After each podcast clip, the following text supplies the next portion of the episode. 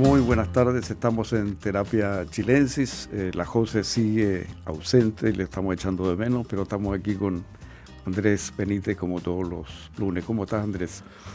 Bueno, ¿tú echas de menos la José realmente? Sí, sí, sí, cada día. No, no se te nota. Yo te he visto contento, el programa tiene un rating increíble. sí, ojalá. Pero igual la echamos de menos. ¿Dónde estará? ¿Dónde estará? ¿Dónde estará? Me ha preguntado mucha gente dónde está la José. Sí, no, sabemos, nadie sabe.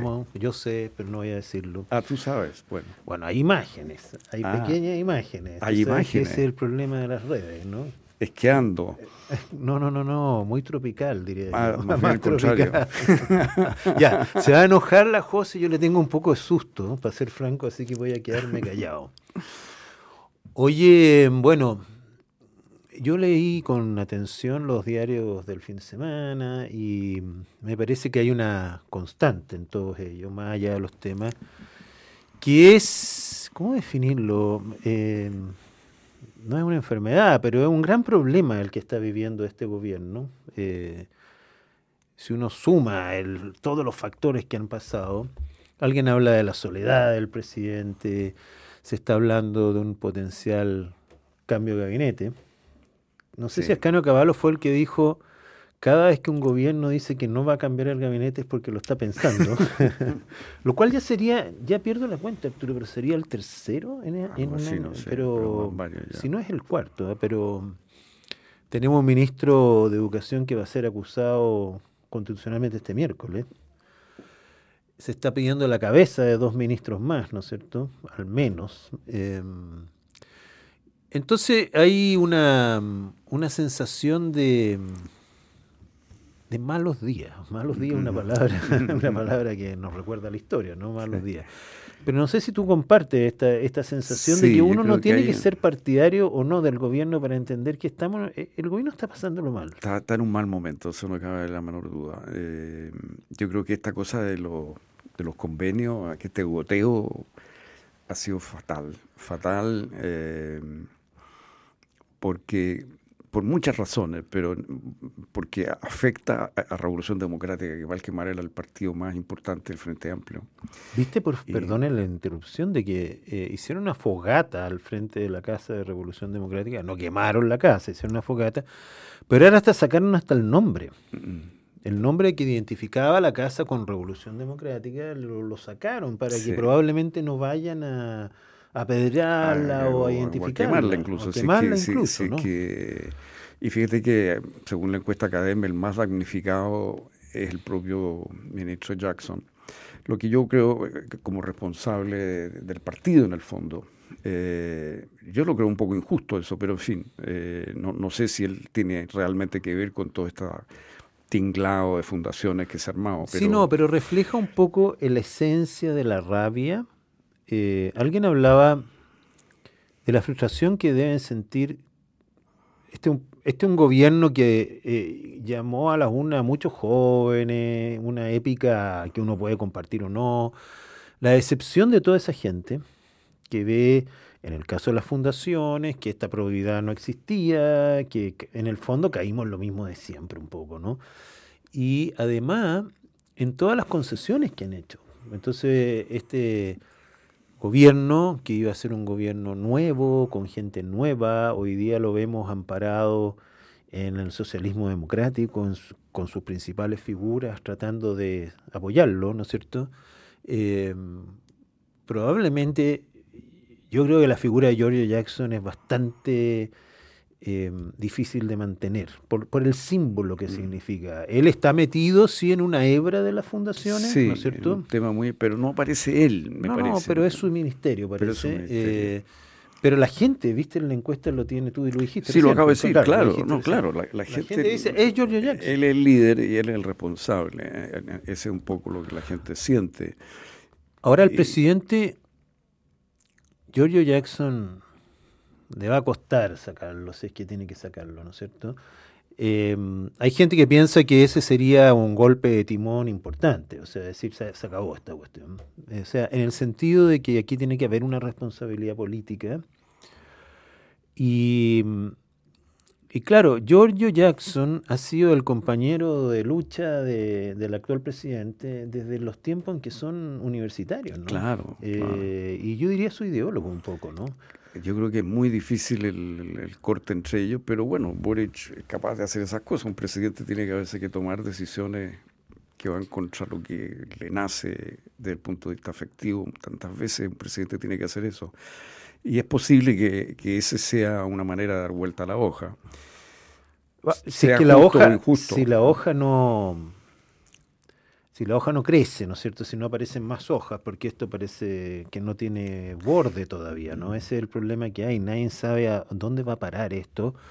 Pero hoy aparece como que lo que era impensado, se suponía que con la salida de un subsecretario o alguien más iba a parar esto, pero yo creo que va irremediablemente a un ministro o dos. ¿eh? Em, que serían Carlos Monte y Giorgio Jackson. Em, bueno, yo creo que lo de Carlos Monte, de nuevo, es bien injusto porque él no tiene nada que ver, digamos, y ha hecho, ha hecho lo posible por investigar, por aclarar, por eh, yo, no veo complicidad alguna, digamos. Como tú dijiste, esto no, no, no es justicia. Estos son... La gente quiere sangre. Quiere ver a alguien culpable de esto y, el gobierno se tiene que blindar de alguna mm. manera porque si no esto va a seguir escalando. Ayer eh, miraba la encuesta de Academ que con mucha sorpresa eh, mantiene la popularidad del presidente, no ha bajado más, pero claro, está en 29 el presidente, o sea mm. que uno dice, es totalmente impopular, o sea, no... Pero tiene un núcleo duro. Un núcleo duro que, parece que, lo sigue, apoyando. Que lo sigue apoyando.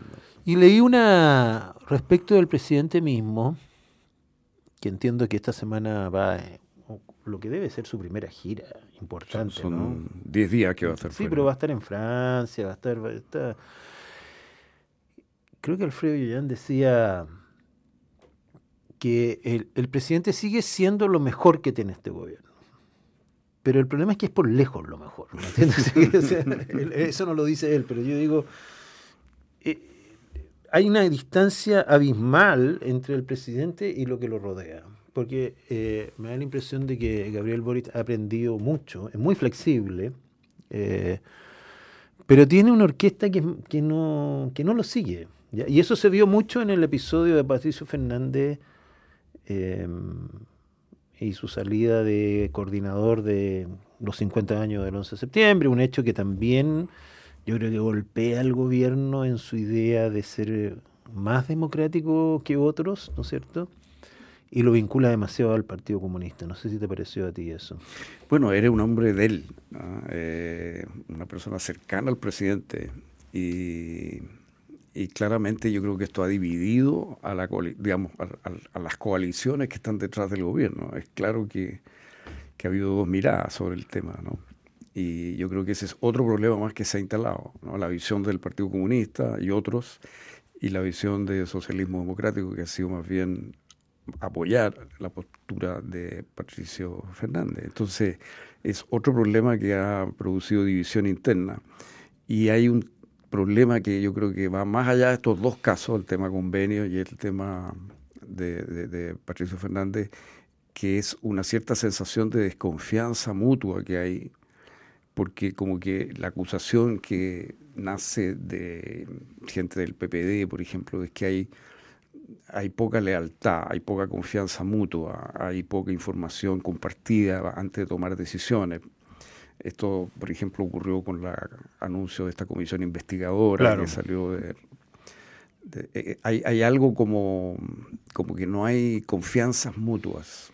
Mm. Es que no hay una coalición, yo creo. No hay una coalición. Finalmente ellos hablaron de que iban a ser muchas coaliciones. Después quisieron ser una, pero yo creo que no hay una coalición y está evidente. Fíjate que salía en un diario, no sé hasta dónde era exactamente así, pero entiendo que una vez anunciada la salida de Patricio Fernández, hubo una pequeña reunión en la casa de él donde asistió el presidente, el ministro de Hacienda, la ministra de Interior y otros. Entonces tú dices, bueno, ¿en qué gobierno estamos? sus principales ministros no querían que saliera Patricio Fernández, lo han defendido de hecho, y sin embargo salió igual. ¿Por qué? Por la presión de del Partido Comunista y de ciertas agrupaciones de pero, Pero lo que ha dicho eh, Pato Fernández es que el gobierno intentó que él se quedara en el puesto y que fue él el que insistió en que era mejor que se fuera porque él era el escollo. O sea, Patricio Fernández está diciendo, que, diciendo que fue una decisión personal, no del gobierno. Mira, yo, en, yo puedo creer que así. Yo lo que siento es que un presidente que no quiere que se vaya alguien, ese no se va.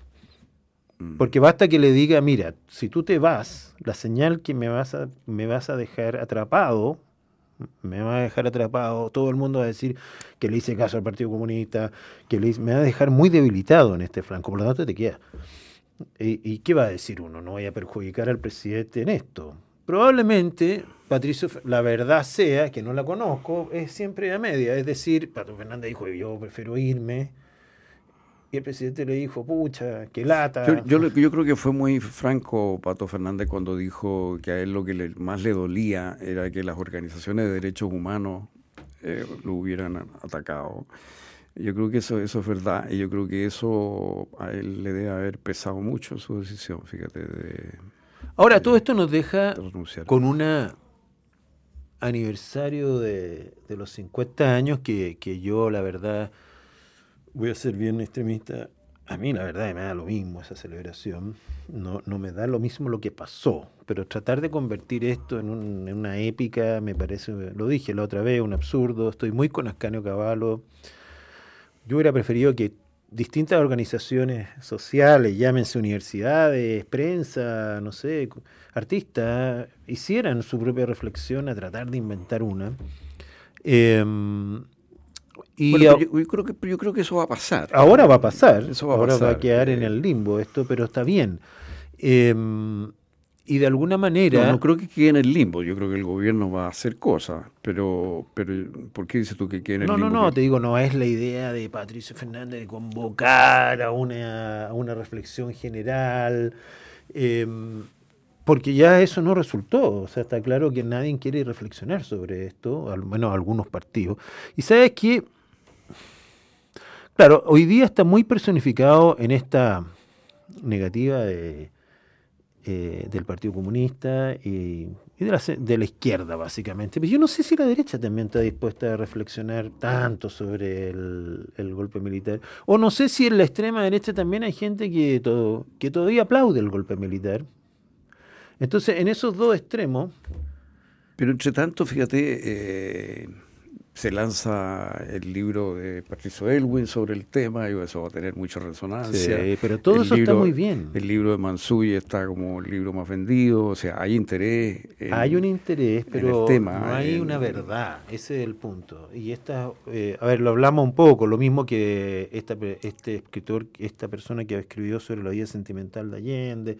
Yo creo Eduardo que Labarca, Eduardo Labarca, que es una biografía general de Allende, no es solo la parte sentimental, es, una, es la mejor biografía que hay.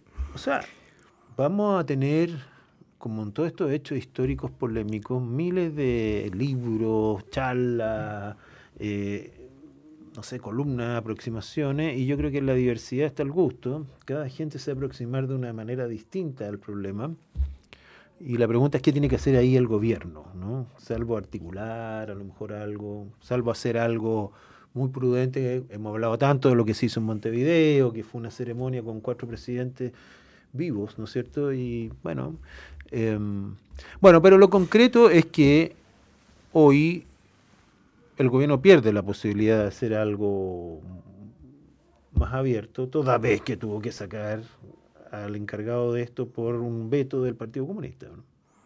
Bueno, pero, pero a ver, yo creo que hay una sensación de un consenso creciente de que el golpe no debió haber ocurrido y, donde va a ir una discusión, claro, son abiertas y habrá siempre el tema de las causas, cómo se fue produciendo esto y a qué se debió y lo más importante me parece a mí es cómo evitar que esto vuelva a ocurrir y yo creo que ese era un poco el espíritu de la idea memoria, eh, futuro, democracia, en fin, ¿no? Eh, esos conceptos era cómo proteger la democracia, sobre todo en un momento en que en el mundo la democracia está siendo bien amenazada. Fíjate que ahora estamos viendo que Bukele acaba de anunciar hoy su, su reelección. Su cuando está claramente contra la constitución, pero él manipula la sala que corresponde al Tribunal Constitucional nuestro. Claro, además dijo algo muy simple, dijo, pregúntenle a la gente. Claro. Pregúntenle a la gente si quiere. Ah, se salta la Constitución simplemente y apoyado en este grupo de jueces que él mismo nombró. Y él está construyendo un autoritarismo electoral, digamos, que es el gran peligro que hoy día vemos en Pero tú, déjame ir a lo que tú mencionas. Em, para que esto no vuelva a suceder en Chile, dices tú, es bueno preguntarse cómo se protegen las democracias. ¿Tú no crees que esa respuesta ya está resuelta en Chile? ¿Tú crees que no hay una conciencia de que eso no debía... A ver, creo que más allá de que haya gente que todavía sea partidaria del golpe o no, hay, no sé, un apoyo 100% a quien nadie quiere otro golpe. ¿no? nadie le gustaría vivir de nuevo eso.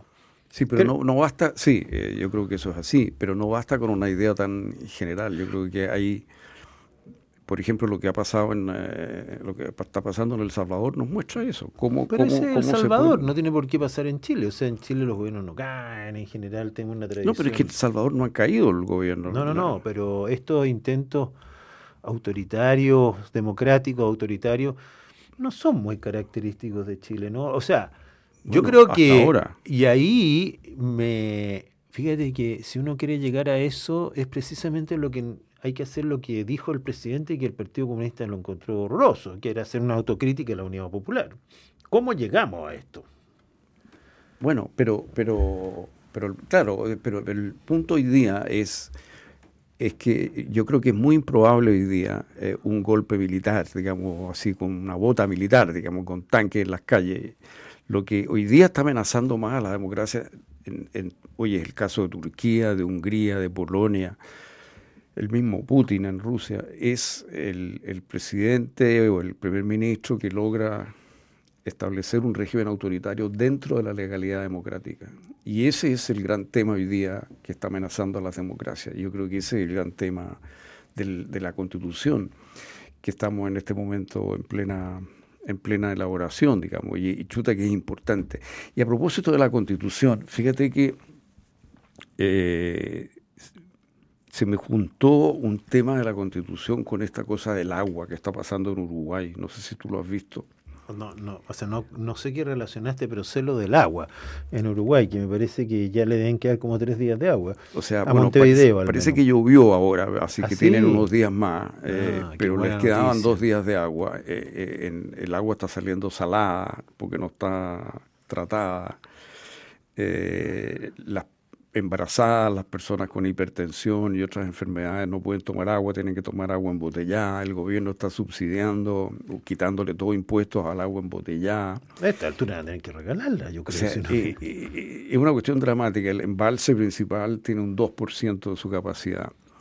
Y, lo interesante para mí, fíjate, es que eh, esta es una empresa estatal eh, que se llama OCE, la que maneja el agua y la que hace el trabajo de, transformar el agua en agua potable.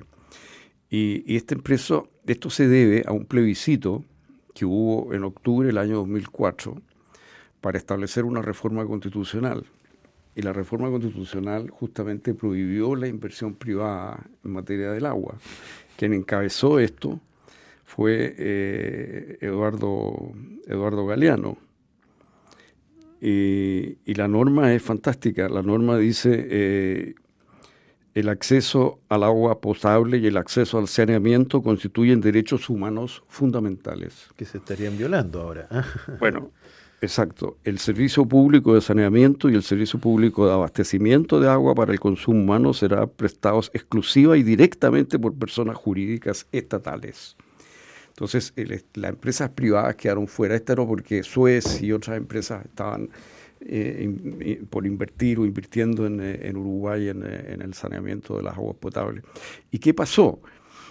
que, bueno, se ganó este plebiscito, se estableció esta reforma constitucional y todo el sistema hoy día funciona en forma estatal. Bueno, ¿y qué ocurrió? Que se necesitaba invertir en una planta eh, en una planta, una represa que se llama Casupá. Y esa represa nunca se hizo. Y no se hizo porque se destinaron los fondos a, otros fines. entre ellos a construir un, estadio que se llama Arena, no sé cuánto, Artel Arena, muy importante en tiempo de Tabaré Vázquez. Entonces, mire lo, interesante que dice eh, el expresidente Mujica explicando esta cuestión, José Mujica, con ese tono, esa cosa, con esa pachorra que tiene, dice, eh, siempre cuando hablamos de presupuesto estamos tirando de una frazada para un lado y para el otro, y todo el mundo la disputa y a veces le, estamos, le erramos en las prioridades y nos confiamos. Entonces, eh, esta frazada que cada uno tira más Yo encuentro muy interesante la frase de, de, Mujica porque muestra justamente cuál es el problema del Estado en estas cosas, ¿no? La posibilidad eh, eh, que es tan fácil que el Estado priorice, o sea, que el sistema político priorice lo concreto, lo cercano y sacrifice el largo plazo. Entonces, no se hace la represa a la espera que siga lloviendo y se posterga el tema, se posterga el tema hasta que...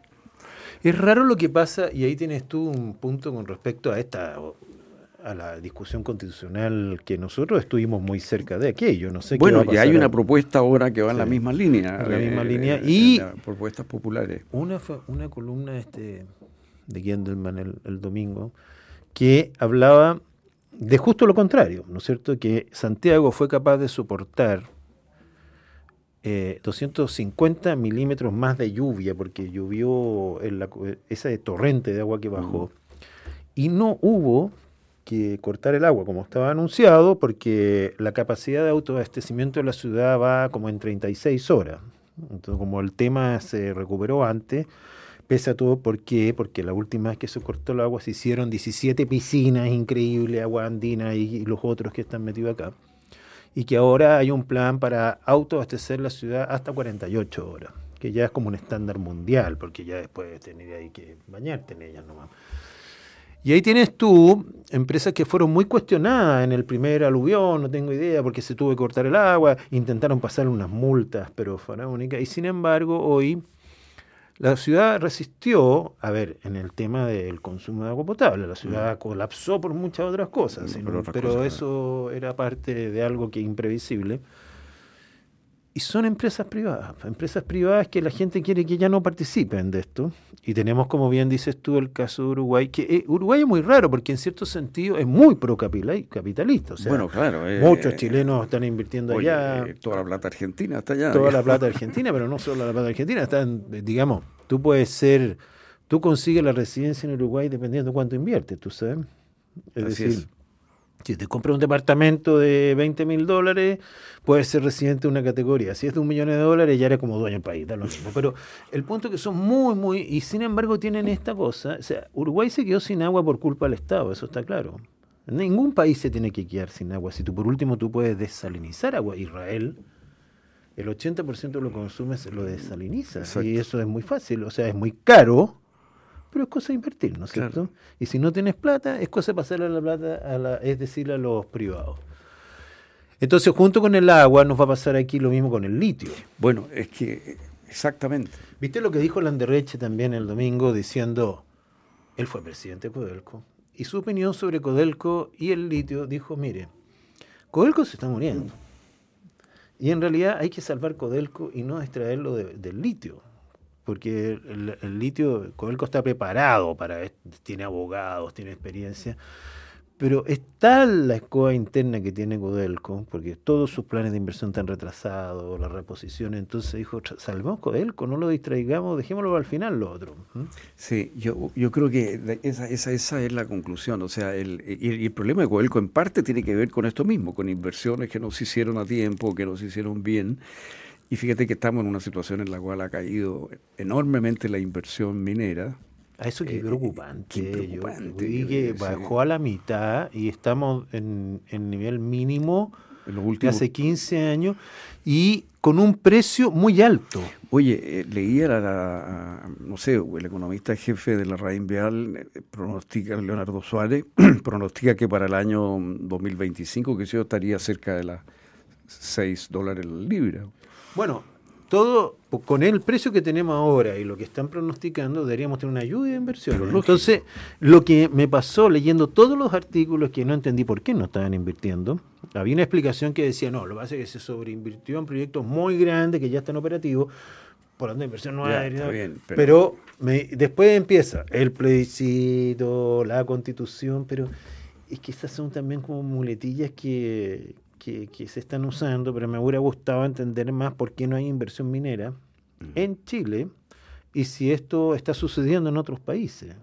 Por ejemplo, en el caso del litio, leí que ahora los bolivianos invirtieron una fortuna china en, sacar su litio. Eh, los peruanos, los, y los argentinos. Los argentinos el otro día anunciaron, pero un, eh, los argentinos tienen proyectado una producción 10 veces superior en inversiones. Hoy día producen mucho menos que nosotros, pero ellos están invirtiendo 10 veces más que nosotros. Porque nosotros que estamos haciendo, repartiéndonos el botín del salar de Atacama entre Sokimich y el Estado. Pero yo no he escuchado nada de una inversión nueva. Bueno, está lleno de proyectos y de gente interesada, pero el problema es que las reglas del juego todavía no están suficientemente ah, claras. El caso de, los proyectos mineros parece que el estándar de aprobación eh, se ha vuelto imposible. Eso es lo que todo el mundo dice, que la permisología hace que, los proyectos se demoren, se demoren y hay una incertidumbre enorme. Yo no entiendo qué pasó con una norma que entiendo que puso Piñera que era que después de un plazo, si no te contestaban, se, daba por aprobado. No sé si un gran proyecto minero, que es mucho tiempo, pero, pero sí estos permisos pequeños que te decían, mire, si en 90 días usted no escuche nada, empiece. Pero eso nunca se aprobó, nunca se... No eh, sé, pero todo, lo, todo lo, lo, que uno ve de la Comisión de Productividad es que hay una lentitud enorme en la aprobación de los proyectos y ese es uno de los factores que está complicando a Chile. Y en el caso del litio, yo fíjate que creo que es la única salvación que tiene este gobierno. Yo sigo pensando eso. Eh, eh, o este gobierno logra que Soquimich aumente drásticamente su producción y se definen los salarios en los cuales el Estado no va a invertir, de tal manera que ahí pueda entrar capital privado. Eh, si eso no se hace, este gobierno va a terminar mal. Se va a terminar pésimo. Y te agrego a eso la comisión que ahora hicieron para para el hidrógeno verde, encabezada por la expresidenta, que a mí me da pura mala impresión todo eso, fíjate, porque ¿qué necesidad hay de hacer de una comisión si los expertos saben lo que hay que hacer para el hidrógeno verde? Vino la, no sé cómo se llama, secretaria ejecutiva de la Comisión Económica Europea y dijo, oye, necesitamos hidrógeno verde. El hidrógeno verde es una maravilla porque se ocupa en los autos actuales. Tú te fijas, no necesita. Va al parque, que es gigantesco. Bueno, mientras esto, el ministro dijo, yo sé que tenemos que irnos, pero afuera que en Chile no nos habíamos dado cuenta de las potencialidades del litio y del hidrógeno verde. Y yo creo que sí nos hemos dado cuenta. Los que no se han dado cuenta son ellos. Sí, Así que hay, que hay que actuar. Hay que actuar. Bueno. Andrés, ha sido un gusto conversar contigo hoy día esta tarde. Sonda la transformación digital de tu empresa nunca estuvo en mejores manos. En Sonda desarrollan tecnologías que transforman tu negocio y tu vida, innovando e integrando soluciones que potencian y agilizan tus operaciones. Descubre más en sonda.com, Sonda Make It Easy.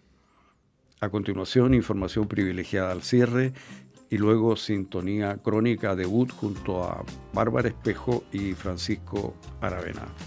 Muy buenas noches. Buenas noches.